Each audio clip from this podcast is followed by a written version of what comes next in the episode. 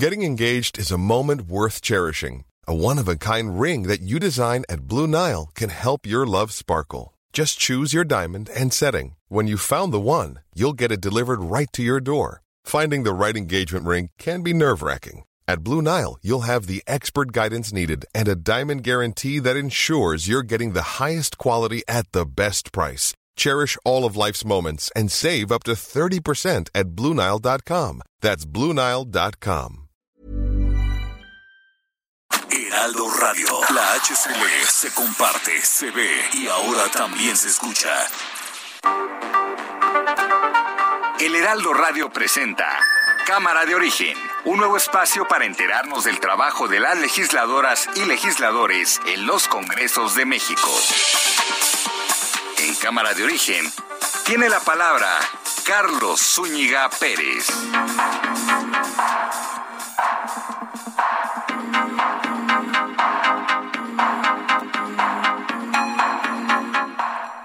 Tardes, gracias, gracias por acompañarnos en esta nueva emisión de Cámara de Origen.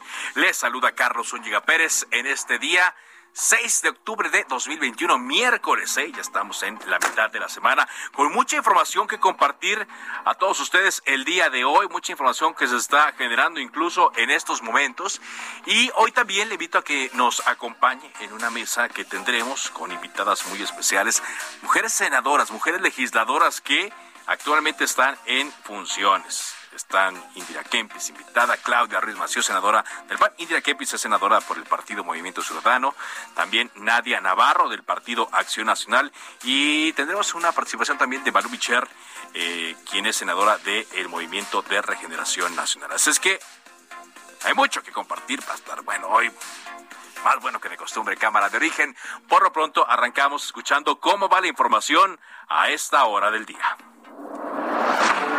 Claudia Sheinbaum. Y tiene una característica muy especial esta Feria Internacional del Libro.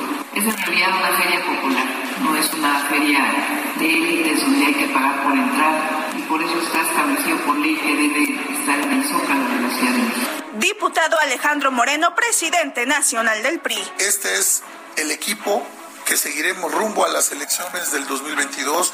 Todos y cada uno de ellos ya tienen responsabilidad, trabajo, hemos ido construyendo ese compromiso todos los días y así que estamos listos para atender los grandes retos del 2022. Los legisladores van ahora a manifestar si están a favor del pueblo, del consumidor, del usuario o están a favor de las empresas, de los grupos de intereses creados. José Luis Vargas, magistrado del Tribunal Electoral del Poder Judicial de la Federación. Que presumiblemente Pío López Obrador recibió dinero de David León en 2015, tomando en consideración que este tribunal ha establecido reiteradamente que la figura de la prescripción tiene una naturaleza sustantiva y atendiendo a la prohibición constitucional de aplicar normas retroactivas en perjuicio de las personas, considero que la normativa que debe emplearse es el reglamento de 2014. En contra del proyecto eh, por, y por considerar que debe confirmarse el acuerdo a efecto de que se continúe con la investigación. Magistrado presidente, le informo que el proyecto de la cuenta ha sido rechazado por una mayoría de seis votos. Y esta es más información al momento. Debido eh, eh, a que pues está generándose mucha información en torno al tema de Morena. Le pondremos hoy especial atención a lo que ocurre con el, um, el, la discusión que habrá, que nosotros ayer ya platicábamos, la discusión que habrá con eh, los diputados en torno a la eh, eh, situación de el dictamen que van a preparar las Comisiones Unidas de Energía y Puntos Constitucionales en torno a la reforma eléctrica. ¿Por qué? Porque Morena tiene la manera de poder pues eh, aprobarlo, pero allí, en comisiones. Por tanto, recordamos que Patricia Zúñiga Sendejas, fundadora del Foro Consultivo de Ciencia y Tecnología, el Foro Consultivo y Científico, eh, se reservó su derecho a declarar ante la Fiscalía General de la República por las acusaciones de delincuencia organizada y lavado de dinero.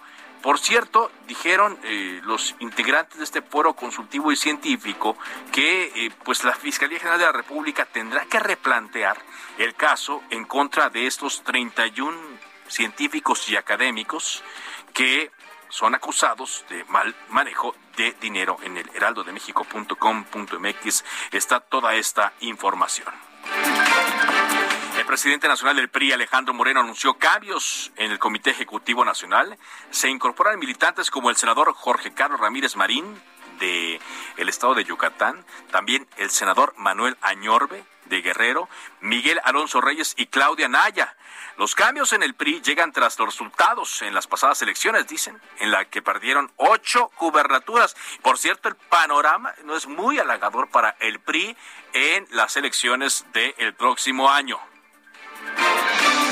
Luego de que el presidente Andrés Manuel López Obrador dijo que los legisladores decidirán si están a favor del pueblo o de las empresas ante la aprobación de la reforma eléctrica, el Consejo Coordinador Empresarial aseguró que el sector privado está a favor de la sociedad y que no tiene una visión clasista que divida al país.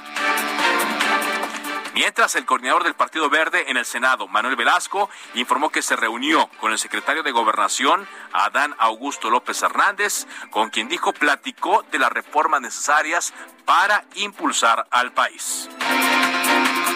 Bueno, hay información que se dio hace apenas unos instantes en torno al caso de Pío López Obrador, hermano del presidente Andrés Manuel López Obrador y quien fue visto el año pasado en unos videos recibiendo dinero, dinero en efectivo de el eh, de un funcionario pues de este gobierno que ya no pudo continuar. ¿Qué fue lo que decidió la sala del tribunal? Misael Zavala, te escuchamos. Buenas tardes, Carlos. Te saludo, saludo también al auditorio. Pues te cuento que la Sala Superior del Tribunal Electoral del Poder Judicial de la Federación eh, resolvió mantener abierta la investigación en contra de Pío López Obrador, hermano del presidente de la República, por haber recibido en efectivo eh, pues dinero que supuestamente fue destinado al partido político Morena. En una sesión virtual, Carlos, los magistrados rechazaron por mayoría de votos un proyecto que había presentado el magistrado José Luis Vargas Valdés en el que se proponía desechar el procedimiento sancionador, así como frenar de tajo la investigación del Instituto Nacional Electoral contra Pío López Obrador. Este argumento que utilizaba José Luis Vargas Valdés era eh, pues de que el caso ya había prescrito y es que detalló que el video donde se ve al hermano del presidente Andrés Manuel López Obrador recibiendo dinero en efectivo supuestamente pues eh, dirigido a la campaña de Morena fue grabado en el año 2015 por lo que prescribieron los tres años en los cuales debió interponerse la queja ante el Instituto Nacional Electoral y eh, esta queja se inició en el año 2020, es decir, cinco años de, diferencia y eh, según el magistrado Vargas Valdés, pues había vencido este plazo. Sin embargo, eh, cinco magistrados, Felipe Fuentes Barrera, Yanino Talora, también Mónica Soto Fregoso, Felipe de la Mata Pistaña y el presidente del Tribunal Reyes Rodríguez Mondragón, votaron en contra de este proyecto de Vargas Valdés y pidieron que continúe la investigación relacionado, relacionada perdón, a los recursos supuestamente no reportados por Morena a través de aportaciones que recibió Pío López de mano de David León, quien fuera operador en Chiapas y después se convertirá también en funcionario federal en la administración actual. La indagatoria entonces, Carlos, seguirá por parte de la Unidad Técnica de Fiscalización del Instituto Nacional Electoral, es así como lo resolvieron los magistrados. Hasta aquí el reporte. Muy bien, muchas gracias. Gracias, Misael, por esta información. Entonces, se seguirá hablando del asunto. ¿Por qué? Bueno, porque a pesar de que el eh, dictamen original del Tribunal Electoral que fue elaborado por el magistrado Vargas, decía que pues ya habían prescrito, pues no, se impulsó el otra ala, por cierto, ahora entendemos por qué también mucho movimiento dentro del Tribunal Electoral del Poder Judicial de la Federación, estos bandos en disputa y continuará la investigación en contra de Pío López Obrador. Vamos a escuchar ahora a Iván Saldaña con información desde el eh, eh, Congreso de la Unión. Adelante, Iván. ¿Qué tal, Carlos? Amigos del auditorio, buena tarde. Hoy el Ejecutivo Federal publicó en el diario oficial de la Federación el decreto que autoriza a la Cámara de Diputados modificar la estructura de sus comisiones legislativas para crecer a 51 de estos órganos, lo que destraba, Carlos, eh, de ese número de las 51 comisiones, 11 comisiones que estaban pendientes de ser reconocidas legalmente. Estas comisiones no podían ser instaladas porque necesitaban de la aprobación y publicación de la reforma al artículo 39 de la Ley Orgánica del Congreso que la Cámara de Diputados aprobó el 23 de septiembre pasado y el Senado de la República pues concluyó también avaló eh, el día de ayer esta reforma. Se trata de la nueva comisión política electoral, es una de las 11 reformas que estaban pendientes por reconocerse.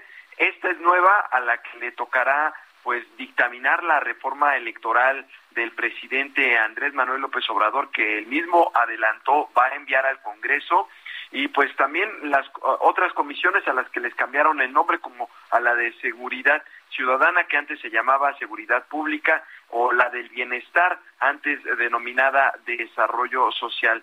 Eh, nada más hay que recordarle al auditorio que en un acuerdo de la Junta de Coordinación Política que avaló el Pleno de la Cámara de Diputados el 30 de septiembre pasado, ahí se agregó un transitorio en el que se estableció que estas 11 comisiones se iban a constituir hasta que entrara en vigor el decreto, porque el Senado en ese entonces, ese día 30 de septiembre, pues no había aprobado eh, la reforma al artículo 39 de la ley orgánica, por lo que metió en aprietos a la Cámara y pues la Cámara eh, tuvo que aprobar el acuerdo de establecer 51 comisiones con un transitorio para no caer en la ilegalidad, Carlos Auditorio.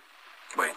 Gracias, muchas gracias por esta información. finalmente sí, se dio luego de que el Senado quedó en falta, luego de que no, no se aprobó, debido a que, a que pues no, no hubo quórum y por lo mismo que no hubo quórum, pues no se pudo discutir esto. Y en el Congreso, pues ya estaban mordiéndose las uñas porque, eh, pues no, no podían aprobar esta eh, eh, integración de las comisiones y esta ampliación de las comisiones, toda vez que no eh, tenían eh, este visto bueno por parte de la Cámara de Diputados. Muchas gracias, gracias por esta información. por cierto, también, pues ya están ocurriendo muchas reacciones en torno a la nota con la que abríamos Cámara de Origen en torno a la investigación en contra de Pío López Obrador, hermano del presidente, por presunto financiamiento ilegal a Morena en 2015.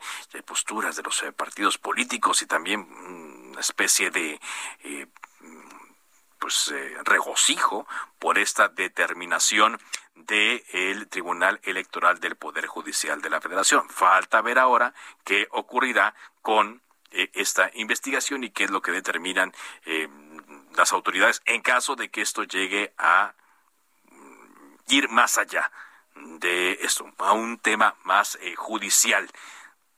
Veremos, si esto ocurre y si se trata por igual a todos.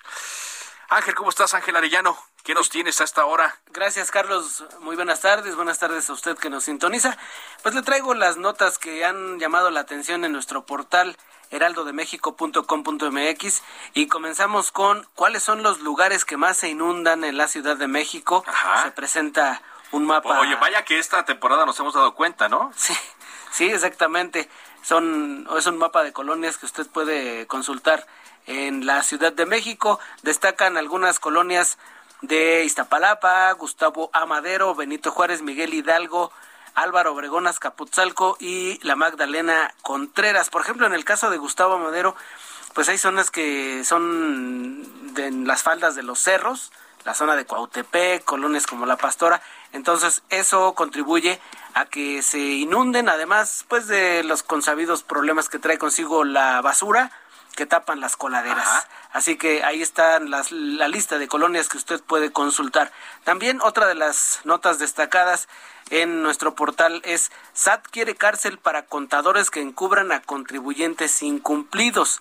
Así que hay que tener mucho cuidado con el con el, el asunto de la contabilidad para que los contadores además de pues no solamente cumplirle al cliente, sino que deben de cumplirle al SAT y tener en cuenta que no pueden incurrir en anomalías y sobre todo encubrirlas, Carlos. Así que es la nota que se destaca. Y finalmente es eh, otra nota destacada, el, el asunto de la reforma eléctrica. En el Heraldo de México le explican cómo impactaría en su recibo de luz, en su bolsillo, esta reforma que pretende impulsar el presidente a través de los diputados, de sus aliados y de los que a los que les anda haciendo ojitos, Carlos. También. Oye, por cierto, eh, Ángel, hay una que eh, aquí me la encontré y está en la portada, pero no no la vamos a contar para que la gente la, lea y la escuche, la sintonice bien en, en, la página.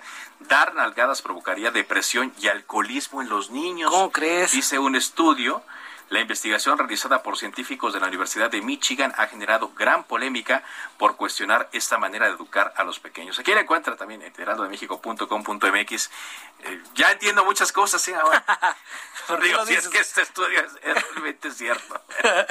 ya veo muchas caras aquí. Ahí está, para, para, que usted la revise en el Heraldo de México. Muy bien.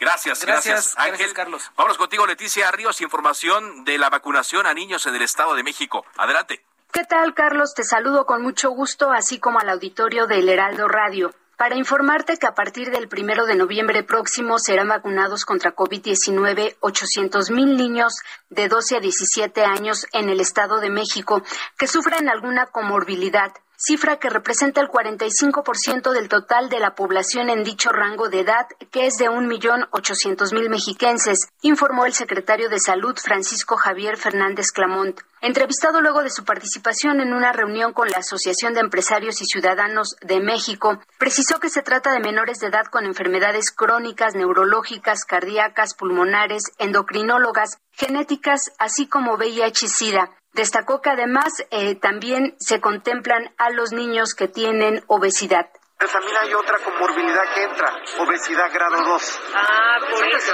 Entonces a lo mejor aumenta eh, la cifra, pero, pero es, está bien porque vamos a estar cubriendo una gran parte de la población objetivo de 12 a 17 años. El secretario de Salud Estatal precisó que a lo largo de los 19 meses de la pandemia se registraron 3.000 casos de niños contagiados a COVID-19 en el EDOMEX, de los cuales entre el 75 y 80% enfrentaban alguna comorbilidad. En el mismo periodo se contabilizaron 65 defunciones de menores de edad en el territorio estatal. Destacó que desde el regreso a clases el pasado 30 de agosto se han registrado cinco casos positivos en las escuelas de la entidad de menores de diversas edades, los dijo ya fueron dados de alta. Fernández Clamont señaló que seguramente para este año será cubierta la vacunación de menores de edad con comorbilidades en el EDOMEX y confío en que para el siguiente año el gobierno federal emita nuevas disposiciones para que toda la población de 12 a 17 años sea inmunizada. Hasta aquí mi reporte. Muchas gracias.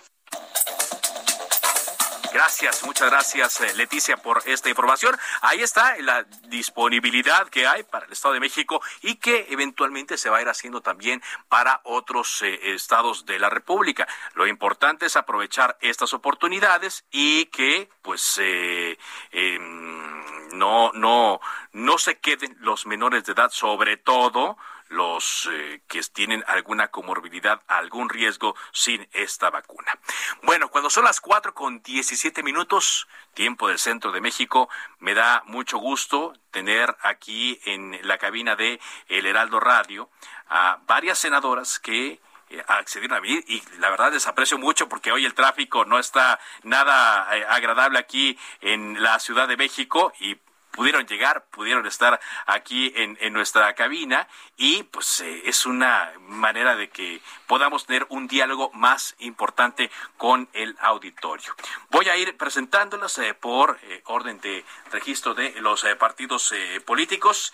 Está con nosotros Nadia Navarro del Partido Acción Nacional. Gracias por acompañarnos, Nadia, senadora. Feliz de estar aquí contigo y de poder saludar a tu auditorio, querido Carlos, a tu equipo también. Muy contenta. Muchas gracias por la invitación.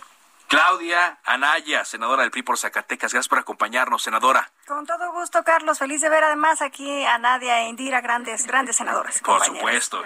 E Indira Kempis Martínez del Partido Movimiento Ciudadano, senadora por Nuevo León. Gracias por acompañarnos. Hola, muy buenas tardes. Gracias a ustedes. Buenas tardes. Y en un ratito más se va a la vía telefónica Balú Micher de Morena para tener equilibrado y tener toda la representación de los partidos políticos más importantes. Pues si les parece, entramos eh, en materia. La idea es hablar de cómo están trabajando las mujeres en el Senado, cómo está el tema de la equidad. Y al ratito, si quieren, también entramos a algunos de los temas que están calientes, que están en la, en la eh, palestra, que mucha gente quiere escuchar. Pero si me permiten, iniciando con usted, senadora Nadia, Nadia Navarro, ¿qué significa eh, en estos tiempos el estar pues hablando de la equidad y de la paridad, sobre todo en, un trabajo tan importante como el que se hace en el Senado de la República. Pues quiero platicarte que eh, somos nosotros el producto de esta primera generación paritaria en el Senado. Eh, además de eso, pues hay un tema que a mí me gustaría recalcar y que ya mencionó mi querida amiga Claudia. Hay grandes, grandes senadoras. Hay mujeres haciendo grande labor a favor de a favor de las mujeres en tema no solo de paridad. Fíjate que uno de los primeros grandes retos en esta legislatura, Carlos, fue impulsar la iniciativa para tipificar la violencia de género. Además de eso, eh, creo yo que hemos logrado grandes, grandes avances en esta agenda que se encontraba pendiente y pues ese es el compromiso, que existan mujeres en las legislaturas, pero mujeres que impulsen estos cambios, estos retos en la agenda legislativa de género, pero que además sigamos construyendo un futuro para quienes vienen detrás nuestro y que hagamos posibles los acuerdos y las aprobaciones de la ley. Eh, hemos eh, avanzado también en temas como de visibilizar y tipificar también eh, la violencia digital, que era un tema pendiente y que tú sabes que es muy importante. Y puedo decirte que en materia de paridad, pues tenemos ahí la iniciativa de nuestra compañera, la senadora Kenia López Rabadán, quien a través de 100 iniciativas logró impulsar la paridad no solo horizontal, sino vertical. ¿Cuántas? 100 iniciativas. Sí, sí, sí, ella este, hizo una propuesta para modificar muchísimos ordenamientos que han tocado la, la, la, la estructura de varias eh, dependencias y hoy te puedo platicar que recientemente estamos aprobamos la, la ley del eh, modificamos la ley del servicio exterior mexicano y en la cual pues bueno vamos incidiendo en varios sectores donde antes no pensamos gracias a estas iniciativas que compañeras han encontrado eco ahora sí que no ha existido esa diferencia partidista yo creo que la causa la entendemos todas en el Senado y te lo puedo decir con esa confianza todas porque ahí nos volvemos cómplices eso es lo que le quería preguntar eh, también a Claudia Naya, senadora del PRI por Zacatecas. ¿Cómo le hacen para superar las diferencias en temas que, por ejemplo, son sensibles y de inmediata, de urgente atención, como este el tema de la violencia de género? Es un reto importante, ¿no? Porque a pesar de todo hay convicciones, se, se, vendió una plataforma política, ¿no? Se convenció a los electores a votar por ciertas eh, ideas también. ¿Cómo le hacen para buscar estas soluciones integrales? Bueno, porque en realidad los partidos trabajan a partir de las coincidencias y logramos los entendimientos precisamente por esas coincidencias. Y yo el, antecedente más cercano que, que, te puedo dar es el, la reforma constitucional de paridad en todo. La verdad es que fue un trabajal. Tras bambalinas había mucha gente que se negaba, mucha gente que no le quiso dar la cara al micrófono para decir su verdadera y real opinión respecto a meter el tema de paridad en todo, ejecutivo, legislativo, judicial, municipio, estado, federación, autónomos, esa parte hubo mucha resistencia. Y ahí es donde todas las mujeres nos plegamos en una sola bancada y dijimos, no, sí va, sí va y tiene que ir y, y fue ahí cuando cada vez hubo menos margen, porque si ya éramos una bancada de 63, pues, y teníamos de aliados, hay que decirlos, a varios hombres, no todos, pues ya se tenía la mayoría para hacerlo. Entonces fue así como salió por unanimidad en el tablero de votación, aunque hubo resistencia. Y es esa resistencia porque efectivamente somos la mitad en el Senado, pero no somos la mitad en los órganos de gobierno, no somos la mitad en las comisiones, no somos la mitad en las coordinaciones, no somos, o sea, esa e, ejercicio real del poder de la mujer en la toma de decisiones sigue siendo todavía un reto a alcanzar, porque estamos plasmando cosas en la ley, pero falta que se implementen, falta que se lleven a, la realidad y falta que seamos reales tomadoras de decisiones. Senadora Indira Kempes, me queda un minuto y medio, porque nos va a caer la guillotina, pero su, su introducción sobre este tema, la pregunta que le hacía, las diferencias, el trabajo que tienen que hacer forzosamente juntas. Si una mujer llega a la política, cambia a la mujer, pero si llegamos todas, cambia la, política. Esa es una frase de Michelle Bachelet. Y por ahí se sostienen los hilos de los acuerdos, porque nosotras hemos hecho un trato eh, para conciliar esas diferencias, para establecer una agenda que además va más allá, abarca ahora temas que son polémicos pero necesarios en los derechos y libertades de las mujeres. Entonces hablemos del derecho a decidir, hablemos de la igualdad salarial, hablemos de la inclusión de las mujeres trabajadoras domésticas, hablemos de otros temas que también abordan esta, esta agenda que es muy rica, que es plural y que tiene muchos retos. Muchos, muchos retos, ¿no? Eh, ahorita voy a empezar la, la, siguiente pregunta con usted para ir eh, balanceando. Les digo, van a estar también con nosotros un poco más adelante. Eh, Malú Mitchell, ¿está ya en la línea telefónica? Si no, sí. Ah, nada más la saludo, de senadora, gracias por acompañarnos, Malú Mitchell, porque vamos a ir a un corte comercial, pero eh, regresando, eh, eh la, la, la, involucramos directo en la mesa, ¿le parece?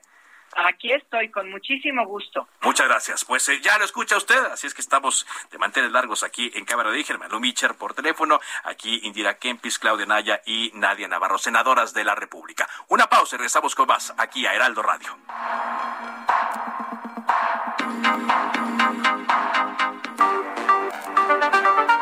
Se decreta un receso. Vamos a un corte, pero volvemos a Cámara de Origen con Carlos Zúñiga Pérez. Heraldo Radio, la HCL se comparte, se ve y ahora también se escucha.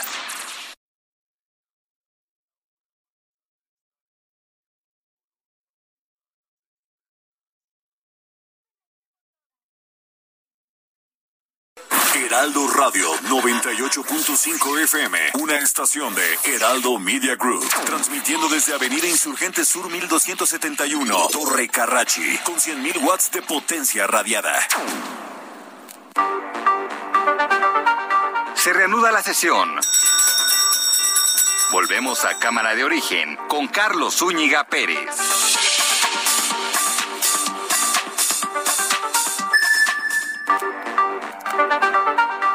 Contacte a Carlos Zúñiga Pérez en Twitter, Facebook e Instagram como arroba carloszup.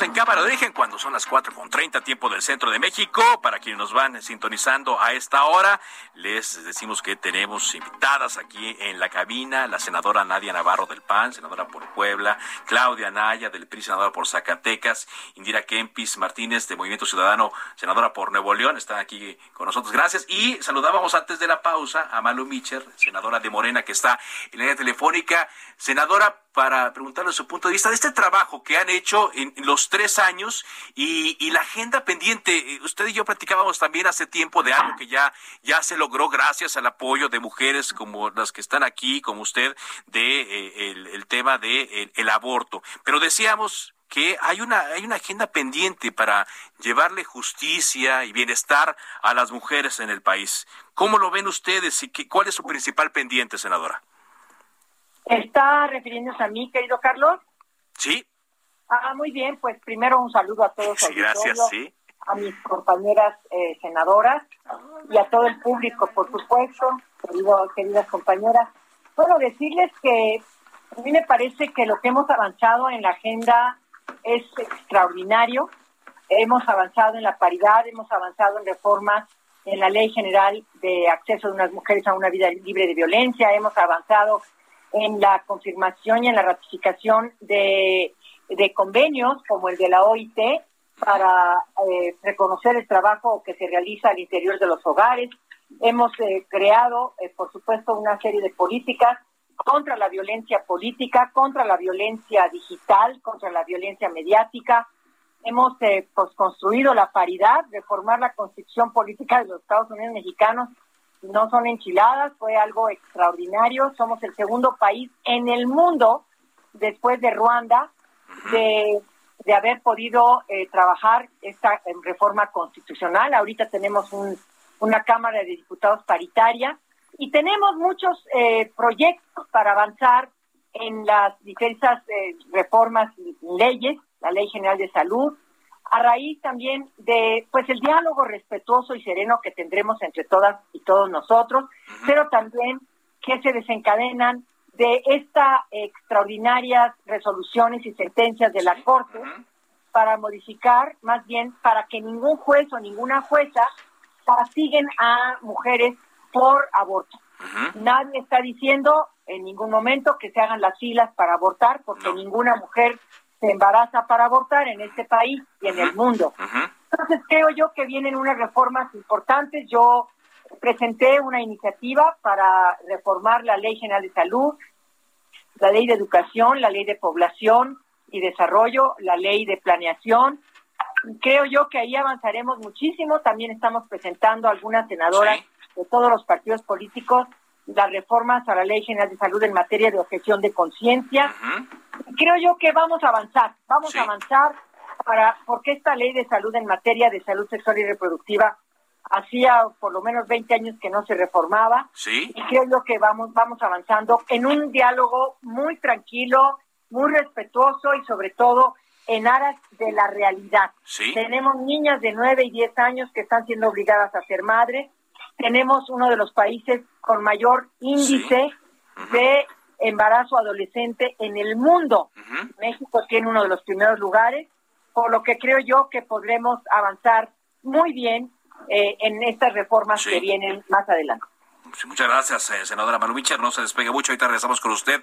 Indira, vemos que hay coincidencia, ¿no? Y hasta siento un buen ambiente aquí en la cabina, que eh, luego lo decíamos durante el corte, pareciera que no, no lo vislumbra el, el auditorio, no lo percibe de la misma manera. Sin embargo, también hay algunas diferencias en otros temas torales que eh, van a estar en la agenda, particularmente los que los que propone el presidente Andrés Manuel López Obrador. Por ejemplo, ya veíamos el tema de eh, la eh, reforma eléctrica, que implica cambiar tres artículos de la Constitución. Si bien la Cámara de Senadores no es una Cámara de origen, se está discutiendo en diputados, aquí ¿Cómo, cómo, ustedes van viendo en qué sí coinciden y cuáles son las diferencias? Porque luego pareciera que estamos en los extremos.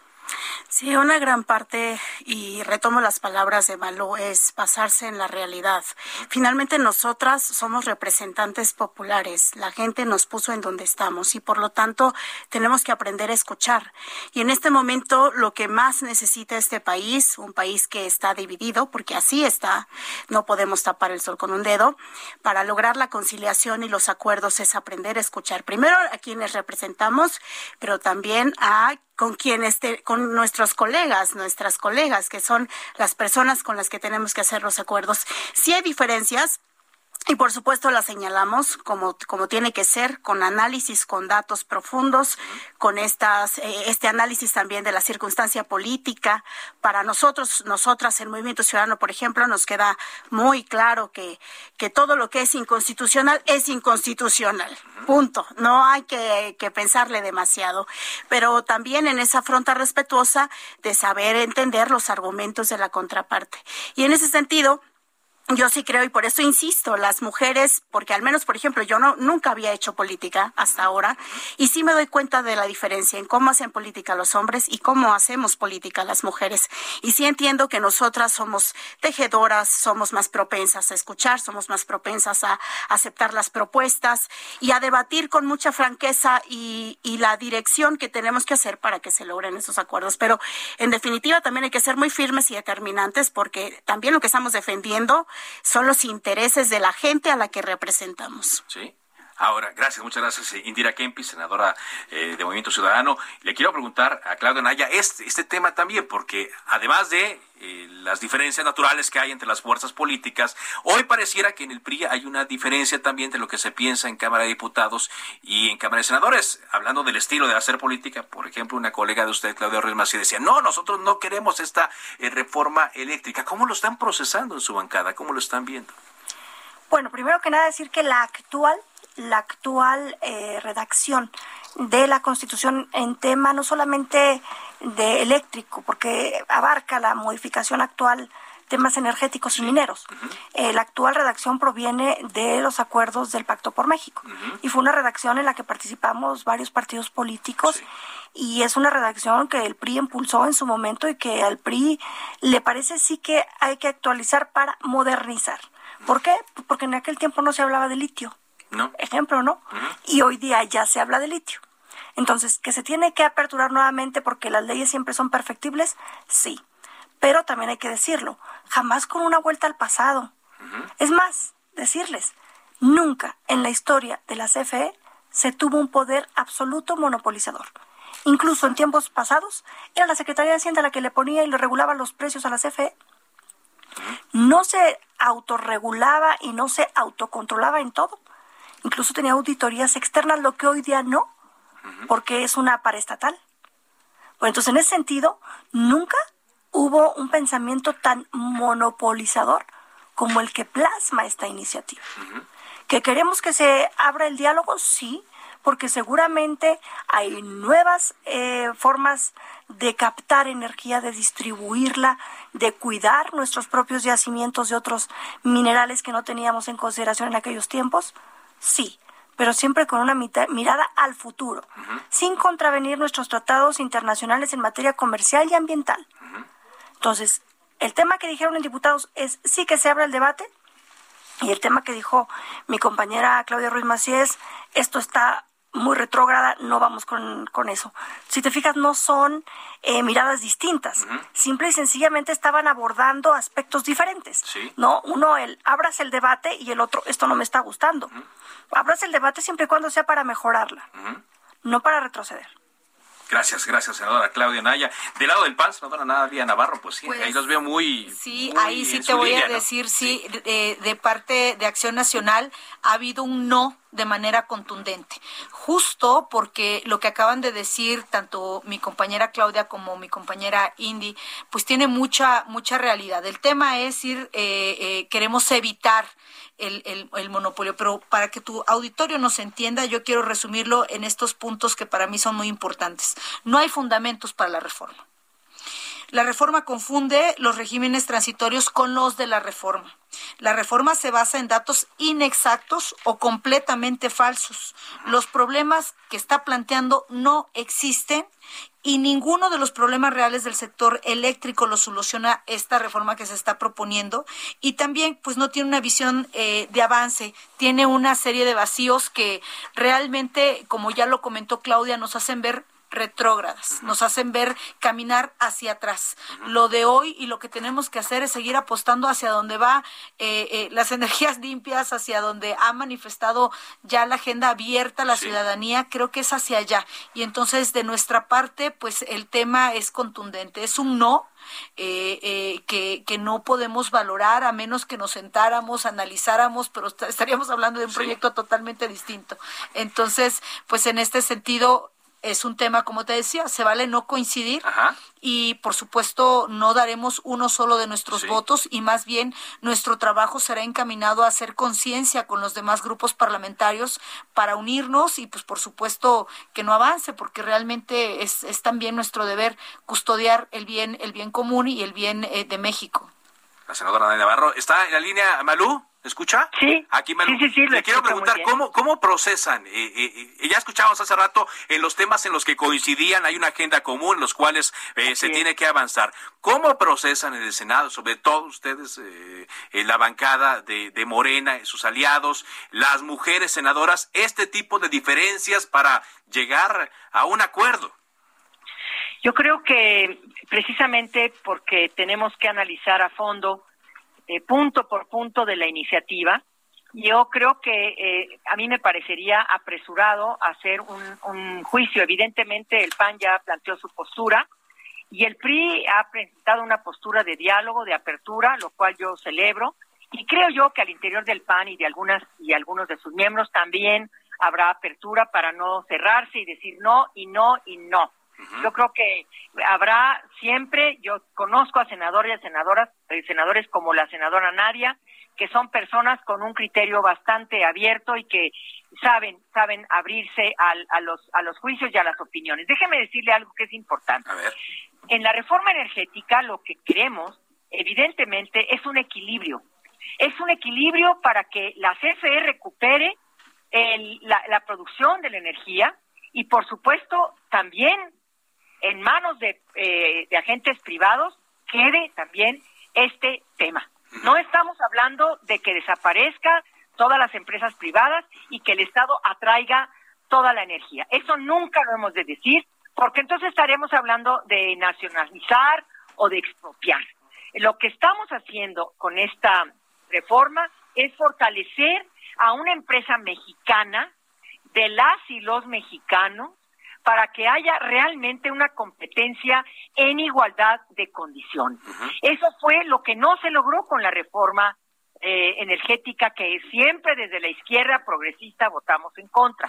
No es novedad para este país porque lo hemos defendido desde siempre. Sí. Pero no podemos en este momento eh, avanzar así. No se puede avanzar de esta manera, donde el Estado tiene las manos atadas, donde no tiene ningún beneficio eh, por toda la, lo que puede producir, y en este momento le estamos dando mayores beneficios al Estado sin contravenir los intereses de las empresas privadas. Estamos hablando, hasta donde yo me acuerdo, de lo que he leído y de lo que estoy informada, estamos hablando de un 46% que permanecería privado y un 54% eh, de la energía en manos de la CFE.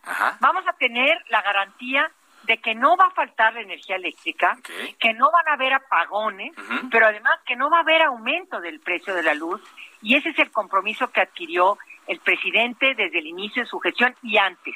Y en eso nos tenemos que encargar, pero no en manos de empresas privadas, porque ahí dejamos el libre mercado, sino que lo tenemos que asumir desde el Estado y asegurar que el gas, que la luz y que las, eh, eh, los, las necesidades básicas de la población, porque eso es la verdadera paz, querido Carlos. La verdadera paz es que todo mundo tenga satisfechos mínimamente sus derechos humanos. Y para nosotros, nosotras, en este gobierno de México, el que tengas para pagar la luz, que tengas para pagar tu vivienda, que tengas para pagar tu techo, tu vivienda, tu gas, es, es una parte de los derechos fundamentales que hay que asegurar. Ajá.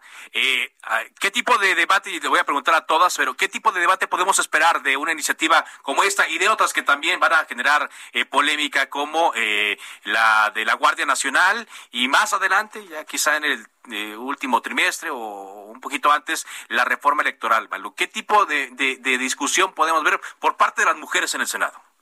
Muy buena. Las mujeres estamos participando de todos los partidos en estas discusiones. Yo personalmente no pertenezco a la Comisión de Puntos Constitucionales y participo. No pertenezco a la de Energía y, quiero participar. No pertenezco a la de Seguridad Nacional y estoy participando porque tengo derecho primero, ¿no? Como senadora que soy. Pero todas las senadoras eh, tenemos una serie de responsabilidades, pero en esto tenemos también quien nos representa en las comisiones y lo están haciendo muy bien, pero yo veo un debate muy muy muy fructífero, muy propositivo y sobre todo en bien de la nación, que es lo que dijo el propio PRI. Nosotros estamos salvaguardando los intereses de la gente que ya no aguanta más, de un país que ya no aguanta más, que el bolsillo se agujeró, pero hasta el fondo, y necesitamos avanzar en eso. Muy bien. Te pregunto lo mismo a la senadora Nadia Navarro. ¿Qué tipo de debate veremos por parte de las mujeres? Un debate, eh, por supuesto, de primero eh, apegado a la realidad, ¿no? O sea, eso, eso hay que puntualizarlo de manera este, importante, eh, siempre con argumentos y siempre para construir. Eh, de mi parte, y se lo digo también aquí a mi compañera eh, y presidenta y queridísima para mí, senadora Malú Micher, no coincido, ¿no?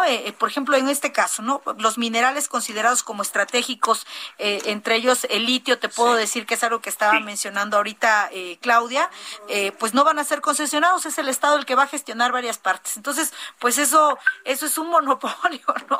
Aquí donde nos digan, ¿no? Y, y, pues esto de desaparecer a estos organismos como son la CRE, eh, como es la SENACE, pues son argumentos que están ahí y se están discutiendo. No es que uno mienta, pero creo yo que siempre ha funcionado, eh, todo es perfectible, como lo dijo Claudia, pero pues yo creo que el debate va a ser siempre con miras a contribuir al país, con no, con miras a mandar un mensaje claro a la ciudadanía y de responder. O sea, yo creo que el camino tiene que ser energías limpias, ahí es donde tenemos que apostar. En este momento, como te lo dije, hay un claro no, este, porque no, no podemos permitir eh, esta discusión, sencillamente no es el planteamiento. Estamos hablando de cosas totalmente distintas y en lo sucesivo, lo que venga siempre con mucho respeto, con argumentos, pero sobre todo eh, con esta capacidad de diálogo, de apertura, cuando esto sea procedente. Carlos. Gracias, senadora Nadia. Senadora Claudia Naya. ¿Qué tipo, por, por parte de usted y de su, y de su grupo parlamentario? ¿Qué veremos? Por parte de mi grupo parlamentario veremos esto con mucha responsabilidad. Reitero que la redacción actual fue impulsada y promovida por el PRI. Entonces, creo que a quien más le interesa hacer valer la opinión que tuvimos hace algunos años respecto a el modelo que se debe de seguir en México y en el mundo, porque además hay que hacer un estudio de derecho comparado, un estudio de modelo comparado, para que nos demos cuenta que ya prácticamente ningún país en el mundo están monopolizando ni la energía ni la electricidad, sino que diversifican y no solamente diversifican entre paraestatales o entre varias empresas, sino también entre diferentes formas de captar esa electricidad, el aire, el viento, eh, el agua, o sea, cada vez hay nuevas metodologías de hacer las cosas. Y para todo lo que no habíamos contemplado, pues sí, ver la manera en la que se regula se dan los permisos. Eh, aquí es muy importante que todos, para poder comunicar, tratemos primero de entender. Es un tema que es bien complejo, que es complicado y que cada uno de los artículos desprende de ahí una normatividad secundaria que es profunda. y que es sustantiva para el desarrollo del país. Hoy día es imposible pensar en crecimiento y en desarrollo si no piensas en energía. Sí.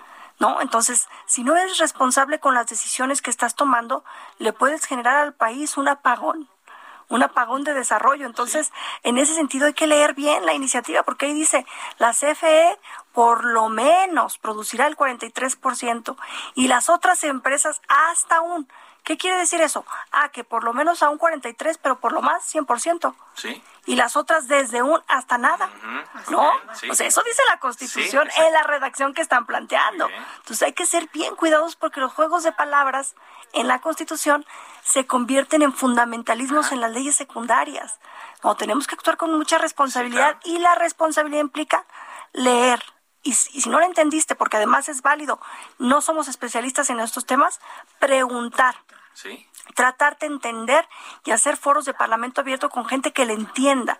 Porque si vamos a hacer foros de parlamento abierto donde se diga, vamos a bajar la luz y vamos a bajar la gasolina y todos vamos a ser felices, pues cualquiera va a decir que apruebes eso. Pues El tema es cómo, ¿no? El tema es cómo. Gracias, eh, senadora Claudia Naya. Y mira, yo aquí, pero ya escuchándolas a todas, a Malú, a la senadora Nadia, a Claudia, digo, entiendo mejor, yo espero que también nuestro auditorio lo esté entendiendo porque se trata ya de, de, de, de estar sin apasionamientos y en un diálogo como este, entendiendo las, las posturas de cada quien, cómo va a ser la de Movimiento Ciudadano, ustedes ya tienen su, su definición, pero a la hora de debatir, a la hora de participar. Hasta el momento coincidimos que el futuro es eléctrico y esta reforma eléctrica ni es reforma ni es eléctrica. Sí pienso que los y las legisladores tenemos que asumirlo, como bien lo dice Claudia, con mucha responsabilidad. Algunas eh, personas sí estamos versados eh, y versadas en estos temas sin necesidad de no ser legisladores o legisladoras y creo que también hay que tener posicionamientos políticos muy claros y evidentes hacia el futuro. No le podemos robar a las nuevas generaciones la capacidad de pensar un país diferente, poniendo sobre la mesa innovación, eficiencia, calidad, eh, competitividad, desarrollo económico, sustentabilidad, porque también de la energía va a depender la sobrevivencia de este planeta. Entonces, sí nos, nos parece que hasta aquí tenemos una contundencia y una firmeza, obviamente siempre abriéndonos a los datos, a la técnica, a la, a, la manera de también de hacer política constructiva, porque lo hemos hecho y lo hemos demostrado el Movimiento Ciudadano cada vez que se trata de proponer y construir, ahí están nuestros votos y van a estar. Sin embargo, hoy sí tenemos que pasar por que el diablo está en los detalles. exacto, Entonces hay que, más allá de leer y más allá de comprender que esa es obligación de cualquier legislador, es poner sobre la mesa las posiciones políticas que nos permitan generar los equilibrios, porque sí necesitamos un Estado fuerte, también necesitamos que eh, el mercado sea libre, como es, como es la realidad, no como fantaseamos que sea, eh, y necesitamos un futuro. No, esto no se puede convertir de transición energética, que para, para allá van todas las economías del mundo, a una regresión energética. Eso sí no lo podemos permitir. Entonces, el Movimiento Ciudadano, pues estamos dispuestos y dispuestas a abrir las mesas de diálogo y de debate, pero Claro que sí, con argumentos que siempre apuesten hacia el futuro del país. Pues yo lo que lamento en esto es que me quede muy poco tiempo, me queda hace un minuto y medio ya para despedir el programa. Siento que se quedaron varios eh, temas en el tintero, pero yo les quiero invitar a que esta sea la primera de varias eh, eh, encuentros que podamos tener en esta tónica justamente para el entendimiento de nuestro auditorio. Despido primero a Malu Mitchell, que está en línea telefónica. Gracias por habernos acompañado, senadora. Estamos en contacto, por supuesto, seguimos trabajando mucho. Estamos trabajando mucho por los derechos de todas las personas y por supuesto en especial de las mujeres en el tema de la luz, en el tema del agua, en el tema de telecomunicaciones, ahí estaremos. Muchas gracias, Maluvich, senadora de Morena. Gracias eh, también, senadora Nadia Navarro del Partido de Acción Nacional. Muy agradecida contigo y tu auditorio, feliz de compartir esta mesa con ustedes y siempre atenta a tu invitación. Muchas, gracias. Senadora Claudia Naya del PRI, gracias por habernos acompañado. Muy contenta y por favor, gente, comuníquense con sus senadoras y con sus senadores. Somos una puerta abierta para hacer valer su voz en el Congreso. Muchas gracias. Indira Kepi, senadora de Movimiento Ciudadano. Muchísimas gracias. Un placer siempre compartir con mis compañeras nuestros diferentes puntos de vista. claro, son diferentes, diversos y lo importante, insisto, es el dialogar de esta manera eh, a través de estos micrófonos y eh, Heraldo Radio siempre estará dispuesto a recibirlas y a contar con su opinión, con su información. Muchas gracias, gracias a todas y gracias también al público que nos acompañó en esta emisión. Gracias por sus opiniones a través de las redes sociales. Le invito a que continúe en la programación de Heraldo Radio. Viene enseguida referente informativo con Javier Mi nombre es Carlos Úñiga Pérez. Le recuerdo mi cuenta, arroba carloszup. Ahí se puede comunicar con nosotros. Por ahora, como dicen ustedes, pues es cuanto. Buenas tardes.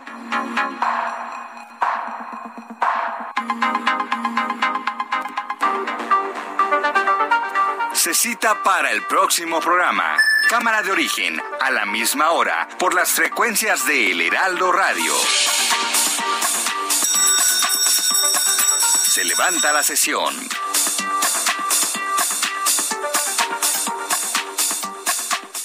Heraldo Radio.